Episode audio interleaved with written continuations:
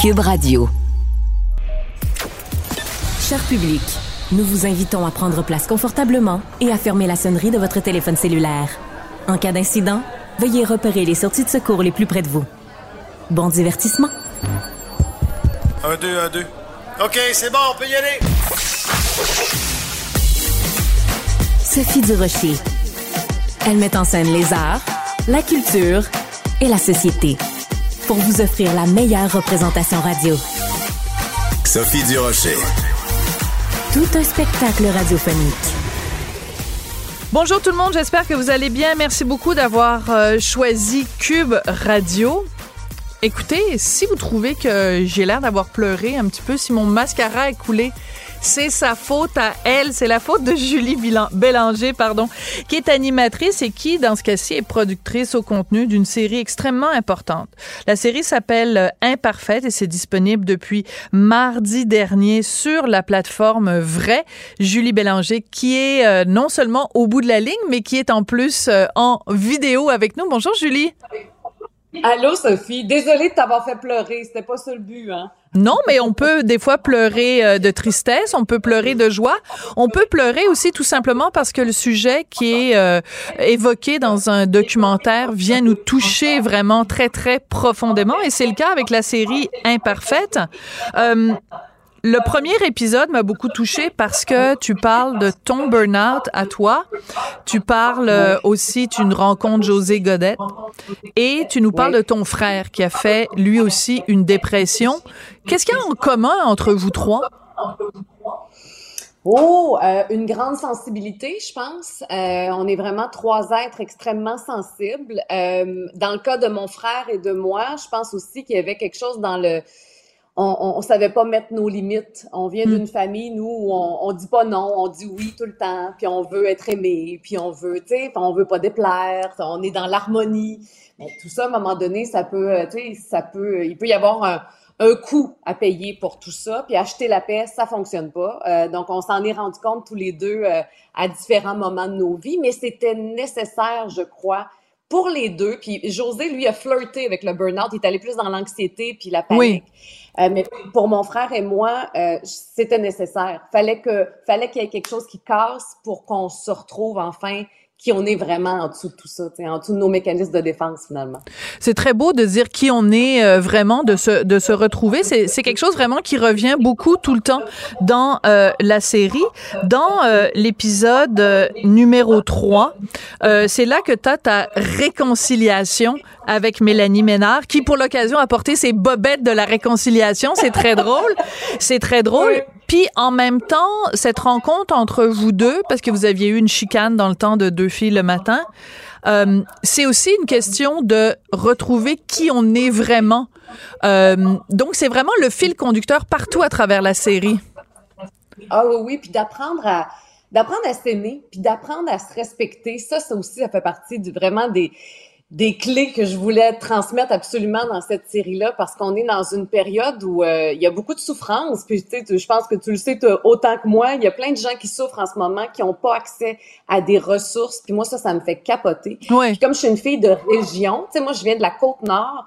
Il y en a encore moins de ressources là-bas. Donc c'est pour ça que je me disais, ça prend un projet comme ça pour apporter au moins quelques clés ou au moins peut-être provoquer des déclics, des réflexions, des discussions sur le sujet, puis d'arrêter d'avoir honte quand euh, ben, quand on va pas bien finalement, que ça peut tous nous arriver. Puis dans le cas de la réconciliation avec Mélanie, ben je voulais faire un épisode sur le pardon. Hmm. Euh, je trouvais que c'est un thème que dont on entend peu parler. Tu sais, je, je, dis un peu à la blague, mais la dernière fois j'avais entendu parler de ça, c'était en catéchèse en secondaire 3. on dirait que... on dirait qu'on Tellement. n'entend plus parler de ça.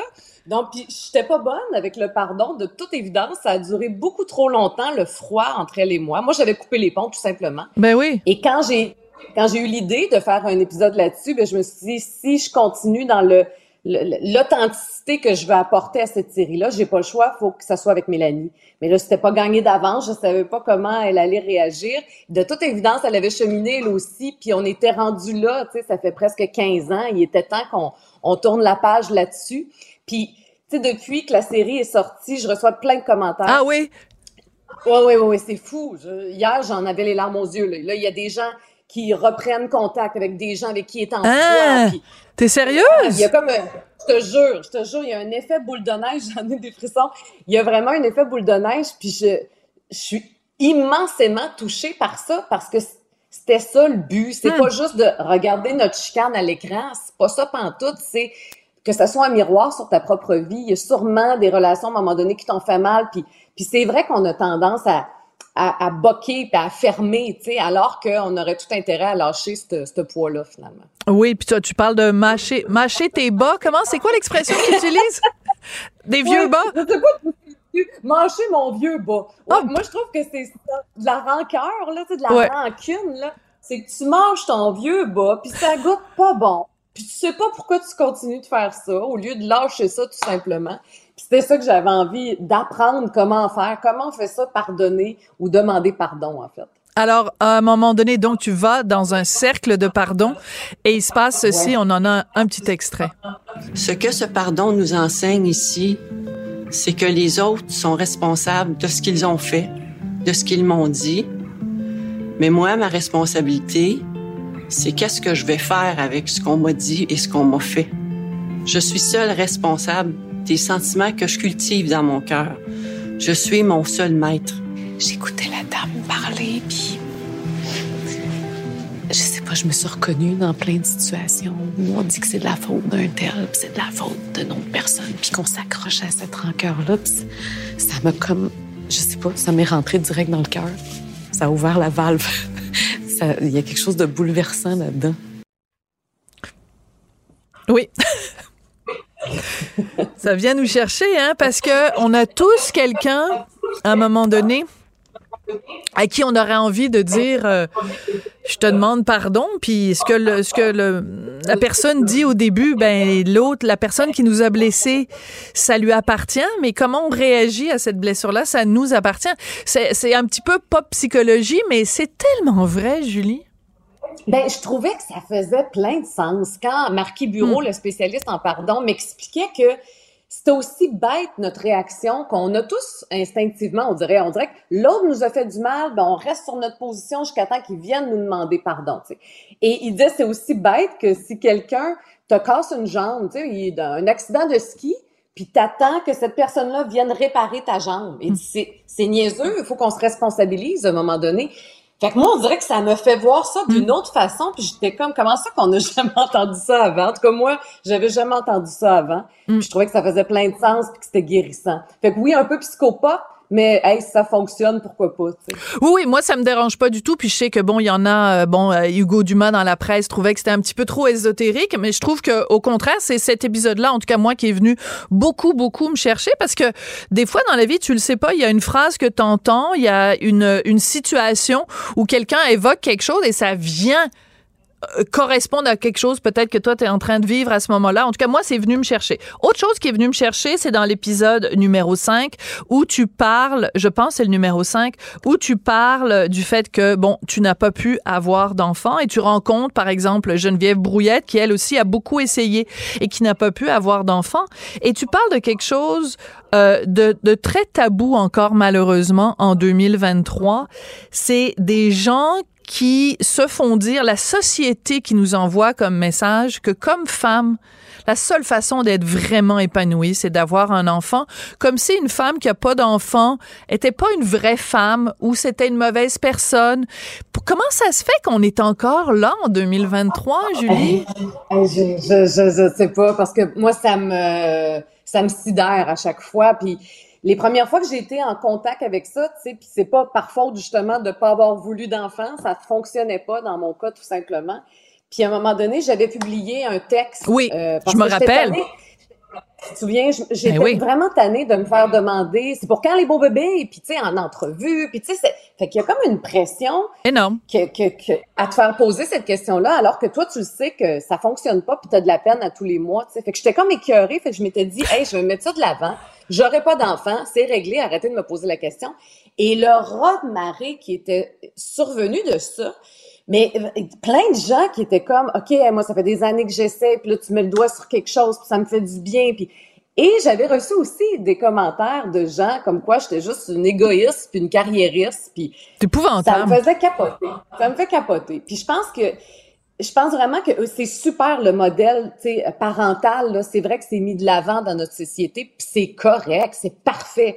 Mais il y a d'autres modèles. Puis il y a d'autres façons de mener une vie qui est épanouie puis qui est remplie d'amour, même si on n'a pas d'enfant à nous. Tu sais, moi, j'ai, j'ai ma nièce, je suis super chanceuse, j'ai, j'ai un enfant dans ma vie. Là, il y a un petit garçon qui s'en vient, mon frère va avoir un petit bébé bientôt. Fait que je me dis, bon, ben moi, mon rôle de ma tante, là, je vais mordre là-dedans, là, solidement, ça, je vais être la ma tante la plus cool en ville. Puis j'ai un chien. C'est niaiseux, mais je passe tout mon amour maternel ben oui. mon quotidien sur mon chien, sur mes amis, je prends soin de mes amis. Fait que je me dis, faut ouvrir ces, ces œillères-là parce qu'il y a d'autres façons de vivre une belle vie quand même. Oui, puis même, tu vois, tout à l'heure, tu as dit, euh, c'est pas parce que j'en voulais pas, c'est juste parce que la vie a décidé que. Mais même, Julie, si ça avait été que tu n'en voulais pas, c'est tu quoi? Ça aurait été correct aussi. Faut arrêter de parce que la pression est aussi beaucoup là-dedans. T'imagines une femme qui dit qu'elle ne veut pas d'enfant ou qu'elle aime pas être en présence d'enfants. Faut arrêter d'emmerder les femmes avec ça. T'as tellement raison. On peut-tu juste vivre notre vie? Mais, là... mais, t'as raison, tu vois, je me justifie encore. C'est capoté. Je m'en ai même pas rendu compte, tu vois. Mais, puis moi, je me rappelle, tu sais, quand j'étais jeune, là, aller garder, là, moi, j'avais pas de fun à aller garder. Tu sais, moi, je trouvais que c'était, ça, moi, payer deux piastres de l'heure pour m'occuper de tes enfants, ça m'intéressait Très drôle. Je me disais, mais vraiment, je me disais, moi, j'ai, j'aimais mieux avoir une soirée libre à faire mes affaires que d'aller garder un enfant que je connais plus ou moins. Fait que j'ai jamais eu ça en dedans de moi. Quand j'ai rencontré mon mari, par contre, je pensais vraiment, là, mm. tu sais, c'était comme, ah, c'est clair, là. Mais là, hey, quand tu te rends compte que ça fonctionnera pas, ben, faut, d'un, que tu aies des discussions, puis il faut que tu réinventes la vision que tu avais de ta Absolument. vie, finalement. Ouais. Alors, Ouais. je vais te raconter une anecdote très intéressante. Pendant des années, euh, je ne voulais pas d'enfant, ça ne m'intéressait pas. Finalement, j'ai rencontré Richard, euh, la- le reste, on le connaît, et euh, plein de gens qui me mettaient de la pression en disant quand est-ce que tu fais un enfant, quand est-ce que tu fais un enfant, quand est-ce que tu fais un enfant? Je leur ai dit bon ben là j'en fais un, j'espère que vous allez arrêter de me- m'emmerder. Ben j'ai eu mon enfant. Le jour où j'ai eu mon fils, ils sont venus me voir les mêmes personnes en disant quand est-ce que t'en fais un deuxième? Les gens sont jamais contents, donc il faut faire sa vie pour soi. Puis je pense que c'est beaucoup aussi le message de Imparfaite. Merci beaucoup pour cette série-là. Puis je te pardonne de m'avoir fait pleurer. Merci, je te demande pardon. Parfait. On va se demander pardon comme ça longtemps, mais ça a été vraiment très, très, très touchant. Puis j'ai très hâte d'écouter tous les autres épisodes. C'est disponible donc sur la plateforme Vrai. Merci beaucoup, Julie Bélanger. Merci à toi. Culture, tendance et société. Patrick Delisle-Crevier. Est-ce que vous avez été client du fameux musée Grévin à Montréal, le musée des statues de cire, qui était tellement bien placé? Au cinquième et dernier étage au centre Eaton, en plein centre-ville de Montréal? Bon, en tout cas, on vient d'apprendre qu'il a fait faillite carrément. Bon, on savait que c'était fermé, mais là, c'est vraiment la faillite. Et c'est de ça que tu as envie de nous parler, Patrick Delisle-Crevier, journaliste culturel au 7 jours. Et oui, euh, Sophie, disons que les, les statuettes sont maintenant répandues un peu partout en France, un peu partout euh, dans des musées, dans des centres d'achat, dans des arénas. Mais il y a même des artistes que je connais qui ont qui ont récupéré, je te nommerai pas de nom, Sophie, mais je connais même des artistes qui ont récupéré leurs statuettes. Donc, euh, Ben non, raconte, donne- donne-nous des noms. Je sais que Julie Snyder Ouais, a récupéré sa statue. ben oui, Julie, deux Julie. Bravo, euh, cette Julie, je suis tellement pas surpris qu'elle a récupéré sa statuette. Mais effectivement, je- euh, Julie a récupéré sa statuette. Je sais pas si elle va la garder chez elle, ça me surprendrait, mais elle a quand même fait quelques trucs avec. Ouais. Mais, euh, mais en même temps, Sophie, comment dire, c'est comme une chronique d'une mort annoncée. Ben tellement. Déjà, comme tu l'as spécifié en, en entrée de jeu, ouvrir un musée euh, au cinquième étage d'un centre d'achat. Moi, je me souviens que beaucoup de personnes le cherchaient, le musée de Grévin. Eh oui. Ça prend un pignon sur rue, il faut que tu le trouves.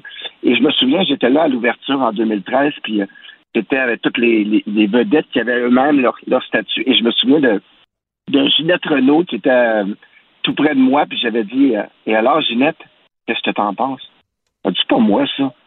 Va falloir la faire, va falloir la retravailler, ce statut-là, parce que Très c'est pas drôle. moi, ça. Mais Déjà. Mais moi, j'ai un rapport avec le- ce genre de, de statuette assez, euh, J'aime pas ça du tout, moi. Je comprends pas l'intérêt d'aller dans un musée, aller se faire photographier avec une Angelina Jolie en cire ou un Brad Pitt ou un George Clooney ou même un Robert Charlebois. Moi, j'ai aucun intérêt pour ça dans la vie. Euh, euh, il y en a beaucoup à New York euh, de ces musées-là. Et quand j'étais ado, jamais Madame Tussaud, celui de New York que j'avais vu. Mm-hmm. C'est vraiment pas mon truc. Donc, moi, que le musée de Grévin ferme, je trouve ça très triste, un échec à Montréal mais je ne suis pas celui qui, qui a le plus alimenté euh, les coffres-forts de ce musée, admettons. Voilà. Mais en fait, moi, je me rappelle aussi, j'étais euh, au lancement euh, en même temps que toi. En fait, le tout Montréal était là. Et ben moi, ça alternait du pire au meilleur. Alors, il y a des fois, tu arrivais devant une statue, puis tu disais c'est qui? Puis il fallait que tu lises le petit carton mhm. descriptif pour savoir de quoi de qui il s'agissait parce que c'était absolument pas ressemblant.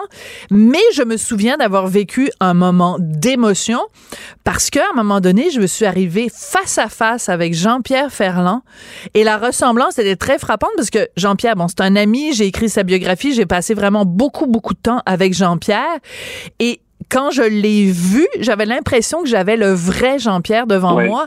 Et c'était très, et c'était très émouvant. Donc, je pense que euh, le musée Grévin, pour que ça fonctionne, il aurait fallu que ce soit tous des Jean-Pierre Ferland, c'est-à-dire que ce soit tous euh, des, des statues où on arrive à recréer quelque part l'émotion de la personne. je me souviens que Marimé avait, avait été mécontente puis qu'elle avait eu à refaire Marimé.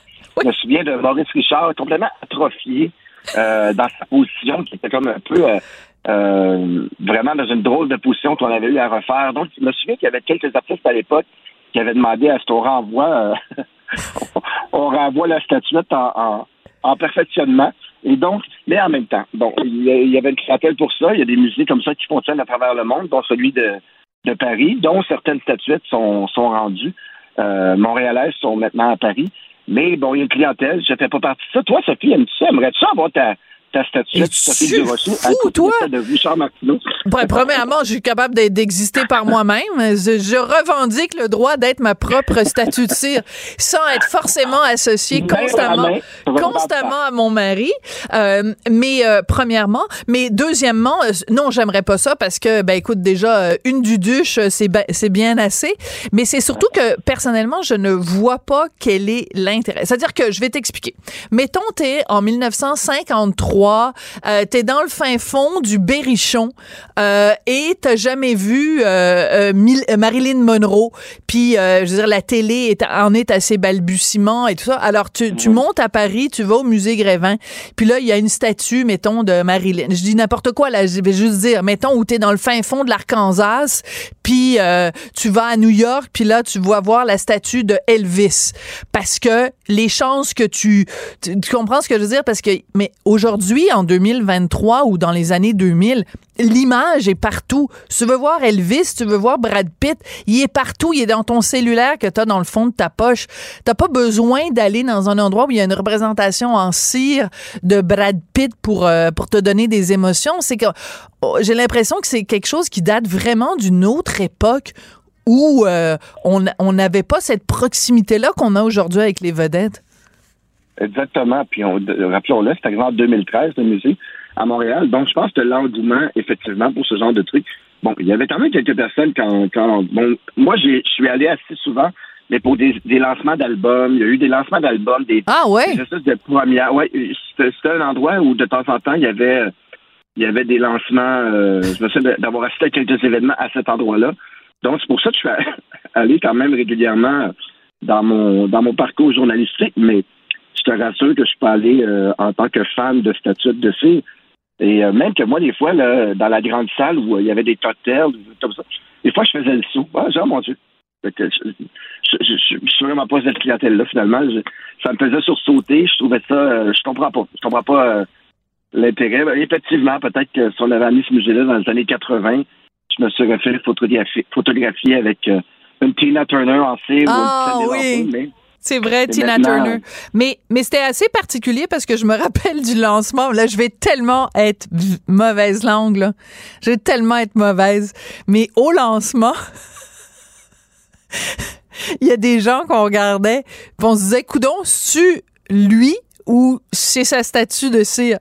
Il y a des, des gens dans le showbiz québécois qui sont tellement refaits que tu, tu penses qu'ils ont ils ont l'air d'être en cire déjà. La statue de cire a la plus naturelle, des fois, effectivement.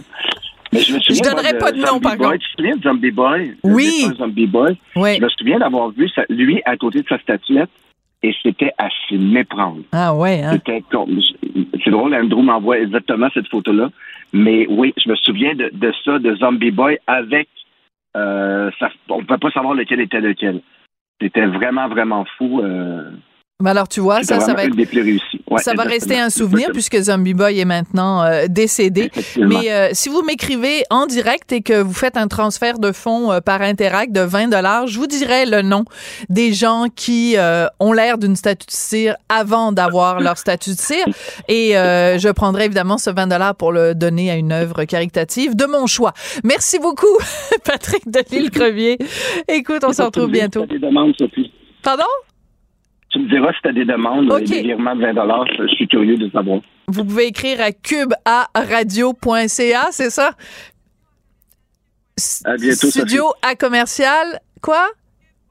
Cube.radio, studio à commercial cube.radio pour euh, savoir euh, quelles sont les personnalités euh, québécoises qui ont l'air d'une statue de cire, même si elles ne sont pas des statues de cire. Merci beaucoup. Elle est partie. Bye bye, Sophie.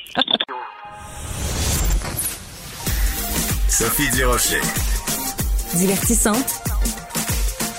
Elle sait comment se donner en spectacle pour vous offrir la meilleure représentation. La rencontre Nantel du Rocher. Non, non, non, c'est pas une joke. Sophie Durocher. Duduche, elle va se défendre. Guy Nantel. Ben, c'est exactement ça qu'il faut faire. Un duo déstabilisant qui confronte les idées. C'est à s'arracher les cheveux sur la tête. La rencontre Nantel du Rocher. Ça va être quelque chose.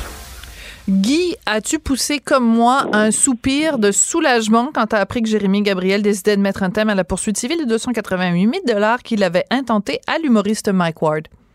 Ben, je sais pas si c'est un soupir de soulagement, mais je pense que c'est une très bonne nouvelle. Oui. Euh, je pense que, tu sais, honnêtement, c'est une excellente décision de Jérémy pour plusieurs raisons. Puis d'abord, la première, puis la plus importante, c'est la raison pragmatique. Je pense que Jérémy a réalisé que, tu en dépit des souffrances qu'il dit avoir subies, jamais au Québec il va gagner un procès pour une blague faite sur lui dans un spectacle d'humour. Ça arrivera pas. Tu sais, quand j'ai écrit le livre offensant, Sophie, euh, Ward avait perdu en première instance, puis avait perdu en appel, mais le verdict de la Cour suprême n'était pas encore connu. C'est vrai. Tout à fait, je me souviens très bien. Malgré tout ça, moi, j'avais prédit que ça allait se terminer comme ça pour la simple et bonne raison que le juge Hughes, dans sa première, euh, en première instance, il avait bien dit on a le droit de faire des blagues de mauvais goût sur des personnalités en autant que le respect, l'honneur et la dignité de la victime de la blague demeurent intacts. Et c'était clair qu'il allait éventuellement se faire renverser parce que personne n'est en mesure de déterminer ben dans une société c'est quoi le degré d'atteinte au respect, à l'honneur et à la dignité d'une personne. C'est des concepts trop flous, puis en plus trop subjectifs. Parce que, tu sais, on comprend que n'importe quelle blague, ultimement, ça peut finir par être considéré comme offensant pour des groupes ou des individus. Puis, puis ça mettrait fin à job d'humoriste à toute fin pratique. Fait que, bref, je pense que Jérémy a compris que que ce soit au civil ou au tribunal des droits de la personne, le fond de l'argument légal allait toujours jouer contre lui. Mais surtout, c'est une bonne nouvelle, puis c'est une bonne décision de la part de Jérémy, parce que ça fait 13 ans que ça dure. Puis je pense que c'est un grand geste de maturité de la part de Jérémy Gabriel de vouloir faire la paix avec Ward, puis de passer à autre chose. Tu sais, des fois dans la vie, là, ça sert à rien de rester sur nos positions, même quand on éprouve le sentiment qu'on s'est fait traiter injustement, parce que ce qu'on gagnerait potentiellement en argent, ben écoute, on, le perd en paix d'esprit, puis le contraire est vrai. Alors, ce qu'on perd en argent, ben je pense qu'il gagne en paix d'esprit. Ouais, mais c'est très intéressant dans, dans, dans la formulation euh, de ce qu'il a dit. D'ailleurs, on a un petit extrait parce que tout ça est parti d'une entrevue qu'il a accordée à maître François-David euh, Bernier et euh, qui a été diffusée donc sur le site La Firme, qui est le, le, le site de maître François-David Bernier. Alors, on écoute ça. Présentement, je, je pense que j'en ai eu assez. c'est plate à dire comme ça. J'ai plus, euh, j'ai plus envie de parler de cette histoire-là. J'ai plus envie de, de d'être dans la confrontation avec euh, Mike Ward. Mm-hmm. euh, j'ai envie de passer à autre chose. Passer à autre chose? Pourquoi et euh, surtout euh, arrêter la confrontation. Alors, je veux dire une chose très importante, même si la cause est extrêmement légitime, même si la cause est justifiée, il reste que d'un point de vue humain, n'importe quel psychologue va te dire que si tu entretiens la confrontation, si tu entretiens la colère, si tu entretiens l'affrontement, le, la prise à partie, etc., ben, tu portes un, prix, tu payes un prix psychologique. Donc, juste pour sa santé mentale, on lui souhaite que de, de tourner la page. Absolument. C'est pour ça que je dis c'est un grand signe de maturité parce que ultimement, ça finit par jouer contre lui de toute façon. Tu sais, qui gagne ou qui perd 13 ans de, de vie comme ça. Puis tu sais, je veux dire, c'est un jeune homme, là. Fait que 13 ans, Ben euh, quand on a 26, c'est, c'est la moitié de sa vie, comme il dit. Euh, par contre, il y a un petit hic, là, c'est quand il dit qu'il n'a jamais voulu faire d'argent pendant ces 13 années-là avec euh, cette histoire-là. Ben moi, tu sais, permets-moi d'avoir un petit peu de doute là-dessus parce que, tu sais, j'ai jamais voulu. Tout ce que je voulais, c'était que les gens connaissent mon histoire, que le public sache ce qui est arrivé. Mais ben, premièrement, si c'est le cas dès le départ, tu, tu le dis, l'argent que je vais gagner, je vais le verser à une œuvre de charité.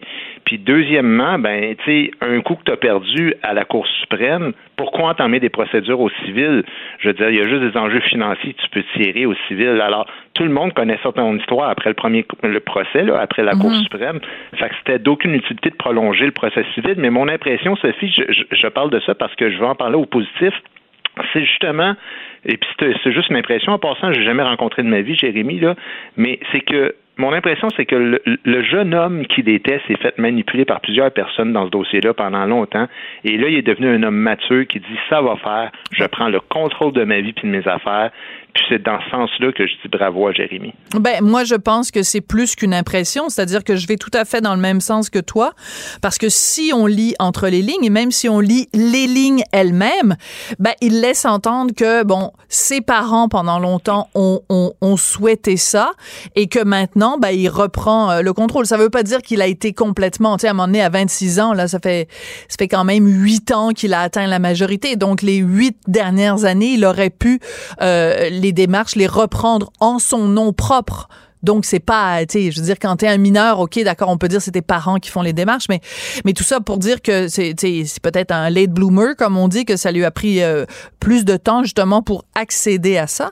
Mais ce que je trouve le plus important, c'est qu'à un moment donné, il dit une phrase, euh, pa, tu sais, passer à autre chose, c'est important pour laisser de la place au nouveau Jérémy. Et ça, je trouve c'est tellement tellement important. Puis je sais que ça va sonner un peu psychopop, un peu euh, biscuit chinois là, mais si tu veux euh, être connu pour autre chose que Jérémy Gabriel, virgule, victime de blagues de mauvais goût ou de bon goût ou peu importe, de, pour que son nom ne soit plus à tout jamais associé à Mike Ward, il faut qu'il mette fin à cette affaire-là pour redevenir simplement Jérémy Gabriel de son plein droit.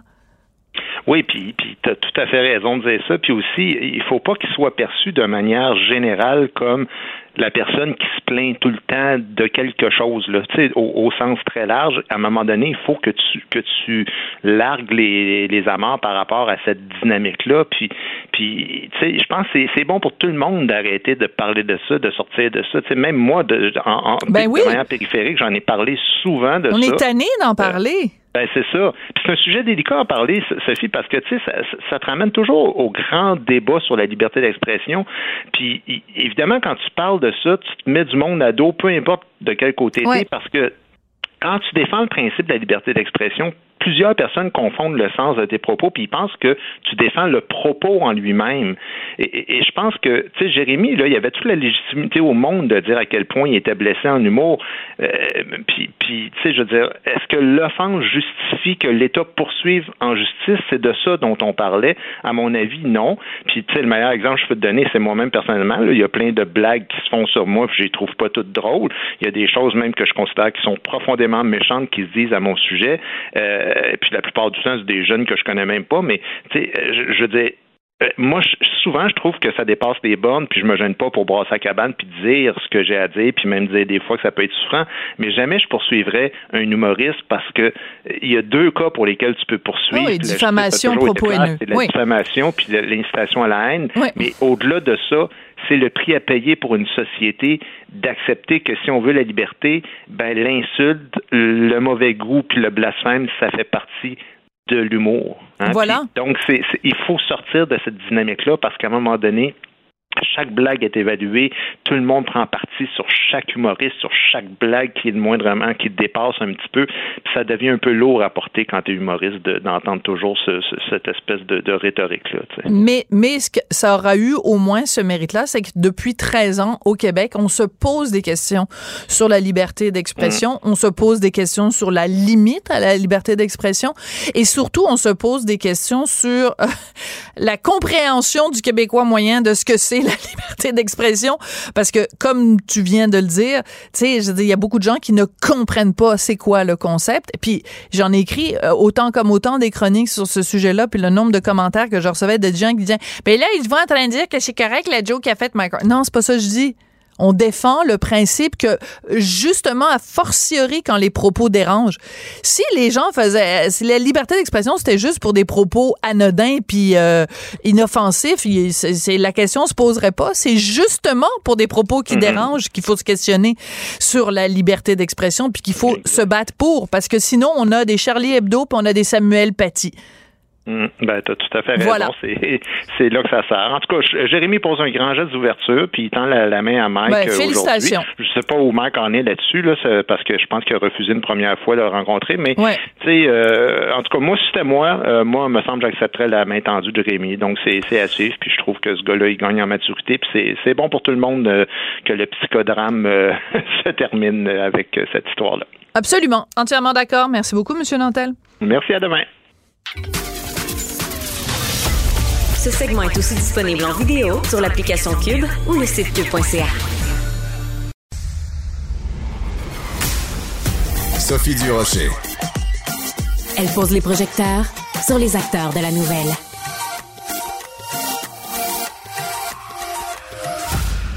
Bon, je dois commencer ce segment de l'émission avec un avertissement. Vous allez entendre euh, des propos absolument épouvantables concernant les les Noirs.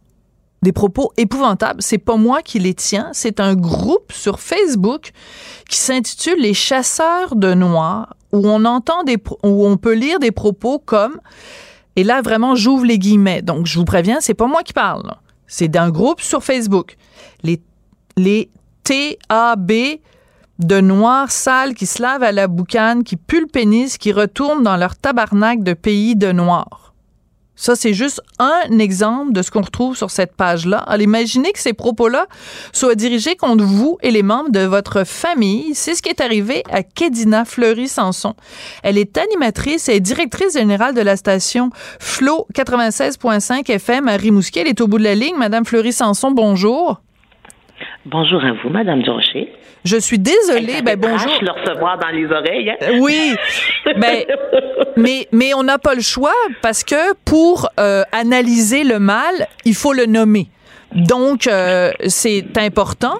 Donc, comment vous avez eu connaissance de cette page-là, donc les chasseurs de noirs à, à Rimouski? Euh, ben, tout simplement en regardant les via Messenger là, les invitations. Euh, J'étais tout simplement invité là, dans le groupe, et puis les gens de ce groupe-là m'ont acheminé euh, les des messages comme ce que vous avez lu là comme extrait. C'est tout simplement comme ça que j'ai pu euh, être au fait d'eux. On m'a contacté directement. Comment vous avez réagi? Comment vous avez réagi? Ah, sur le coup, euh, en fait, je comprenais pas. C'est l'incompréhension. Puis là, je cherche, cherche. J'ai jamais trouvé de raison. Euh, j'ai jamais trouvé de raison. C'est comme ça que j'ai réagi. Donc, vous ne compreniez pas pourquoi on s'en prenait à vous. Euh, expliquez-nous votre, votre position à Rimouski. Donc, vous êtes animatrice, directrice générale de cette station-là, 96.5 FM. Est-ce que vous aviez déjà eu vent qu'il y a des gens à Rimouski qui vous aimaient pas, qui aimaient pas les Noirs? Est-ce qu'il y a un problème de racisme à Rimouski? Ça, non, ça, sort d'où? Non, non. non, non, mais écoutez, là, moi, là, je l'ai cherché comme vous. Mais premièrement, euh, moi, j'habite à Montgély. D'accord. Et donc, c'est à 30 minutes vers l'est. Et puis, euh, non, sérieux, on ne peut pas trouver de cause. Je l'ai viré barre en barre. Je n'ai pas trouvé d'explication rationnelle pour justifier ça.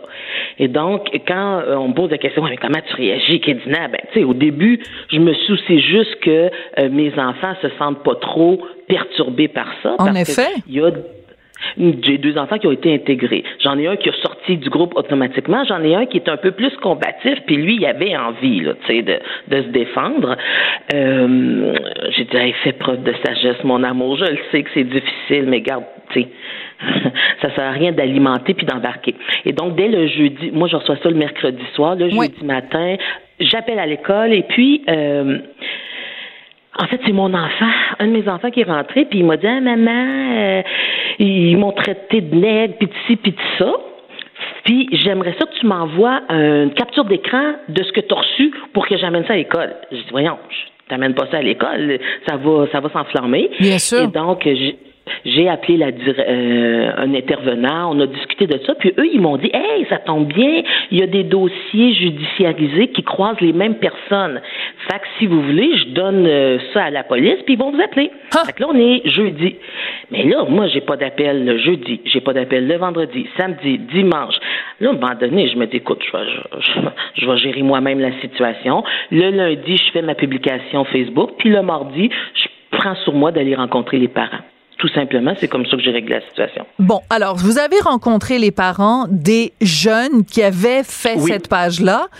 Et comment euh, les parents ont réagi en apprenant que leurs enfants, leur, donc la chair de leur chair, interpellaient des personnalités noires de la région? Et quand même, quand tu as une, une page Facebook ou un, un site qui s'intitule Les chasseurs de noirs, c'est parce que tu te lèves le matin et puis il taillit du monde, là. Ça, ça va pas bien? Comme je dis, j'ai pas compris. Je, je, ne comprends pas. Moi là, je suis, euh, j'ai 44 ans, j'ai été adoptée. Je suis née en Haïti, j'ai été adoptée à 3 ans. J'ai passé ma vie à Montjoly. Et donc, des épisodes de cet ordre-là, j'en ai jamais vécu. Puis, il n'y a rien dans ma job qui peut. Mais non. Il n'y a pas de lien, en fait, avec ma job. Puis, dans ma vie au quotidien, il n'y a rien, rien, rien qui va justifier ça. Je ne sais pas, pantoute, madame. Là. Alors, Sérieux, donc, là. vous rencontrez les parents. Euh, et comment réagissent les parents en apprenant les comportements complètement délirants de leurs propres enfants? Ben là, ils ont été surpris. Puis là, juste vous c'est que moi, au début, j'ai pas été voir les parents tout de suite parce qu'il y avait des parents qui étaient dans le groupe. Fait que je me dis, écoute, Ben les parents le savent. Si les parents le savent, ils cautionnent presque. Fait que moi, que ce que je fasse, j'attends que la police m'appelle, personne m'appelle. Bon, bref. Quand j'appelle les parents, puis je, je confronte une maman, puis j'ai dit, écoutez, vous êtes dans le groupe, puis j'ai vu le départ du groupe. Elle me dit non, Franchement, Kédina, je le savais pas. Elle a été outrée, elle a fait des interventions auprès de ses enfants. Puis moi, je leur lisais, là, ce que vous avez lu, vous avez été délicate, vous avez arrêté à la première page. Moi, je leur ai lu l'ensemble de ce qu'ils m'envoyaient. Les parents ont capoté, puis ils ont dit, écoute, on va intervenir. Fait que moi, ça m'a consolé, on va dire ça comme ça, Ouais. comme situation. Alors, parce que ben, je peux en lire des extraits si vous insistez beaucoup. euh, euh, elle se rend. Non, non, c'est. Non, c'est pas nécessaire. OK, parce qu'il y a des bouts de drôles. Il y a des bouts de drôles, là, tu sais, que. Allez-y. Bon. Non, non, mais attends. C'est parce que si j'insiste, non, non, j'insiste pas. Non, mais non. j'ai pas de souci à ce que vous les lisiez, là. Non, mais c'est parce que c'est, on s'en prend à votre physique. On dit, bon, en tout cas, bref, je rentrerai pas, mais tu sais, c'est, se rentrer des pogos dans le cul. Puis en tout cas, c'est, d'abord, c'est rempli de fautes. C'est vulgaire. Hey, c'est agressif. Je veux dire, c'était, c'était c'est un ramassis de propos haineux. Moi, je veux savoir, donc, au jour d'aujourd'hui, là, on est rendu le 25 mai, euh, que fait la police? Oh, j'essaie de pas réagir. Alors hier, je reçois un appel. Bon, parce que moi j'ai appelé l'école, j'ai dit Hey, ça se peut que vous ayez un retour de, du mouvement, tu sais. Fait que merci Kédouza de nous avoir appelé, pas de problème. Moi là, sais, j'aime ça cultiver l'harmonie, la paix. Ouh. bon, mais mais là, euh, quand la police m'appelle finalement euh, hier soir, hier après-midi. Hey, je sais pas si ça se dit, mais elle, elle parle, parle, genre, genre, son premier mot, c'est ouais, bon, un suivi concernant euh, le groupe Les Chasseurs de Nègres. Premièrement, c'est pas le titre. Non, c'est les chasseurs de noirs. Premièrement. Et donc, euh, l'option qui m'est, ce que je comprends, c'est que si je veux, il peut avoir un dossier qui va être ouvert pour euh, diffamation. J'ai jugé que ouverture d'un dossier diffamation dans le contexte, c'était pas l'avenue la plus appropriée. Fait que, tout simplement, je vais pas poursuivre dans cette lignée-là, on s'entend là. Mais en prenant parole publiquement, c'est-à-dire en nous accordant à nous très gentiment d'ailleurs une entrevue, en ayant fait votre sortie euh, sur Facebook. Je sais qu'il y a eu un article aussi dans les quotidiens euh, à, à Rimouski. Euh, vous souhaitez quoi, Kédina? Ben, euh, premièrement, peut-être partager. Moi, initialement, c'était parce que je suis poignée tout seul avec ça. Je sais pas quoi faire. Vous comprenez là Ben oui. Mercredi, jeudi, vendredi, samedi, dimanche, lundi. Moi, je fais quoi avec ça? Je ne sais pas. Je- et- fait que là, je me sens pris, puis là, ça me casse la tête, puis ça me gosse. Et donc, quelqu'un me, non, excusez-moi là. Mais non, que- vous me faites rire, je vous adore. OK. Ah, OK, OK. Fait que là, euh, on me dit, mais Kédina, reste pas pris avec ça tout seul, parle-en. Fait que je l'ai, je l'ai mis sur Facebook. Fait que déjà, avoir l'appui, ça m'a aidé. Puis après ça, je me suis dit, mais peut-être que d'autres personnes, s'ils vivent des réalités similaires, soit qu'ils vont me contacter ou soit que ça va leur donner le petit coup qu'il leur faut pour ne pas rester seul avec ça. Puis, autre affaire, Rapidement. Je suis pas forte pour condamner. OK, je suis pas forte pour condamner. Alors. Ah, bon, ben, on va le faire à votre place. On va le faire à votre place. Kédina, mais- Kédina Fleury Sanson, je vous adore. Ça fait juste euh, huit minutes que je vous connais. Je vous adopte totalement.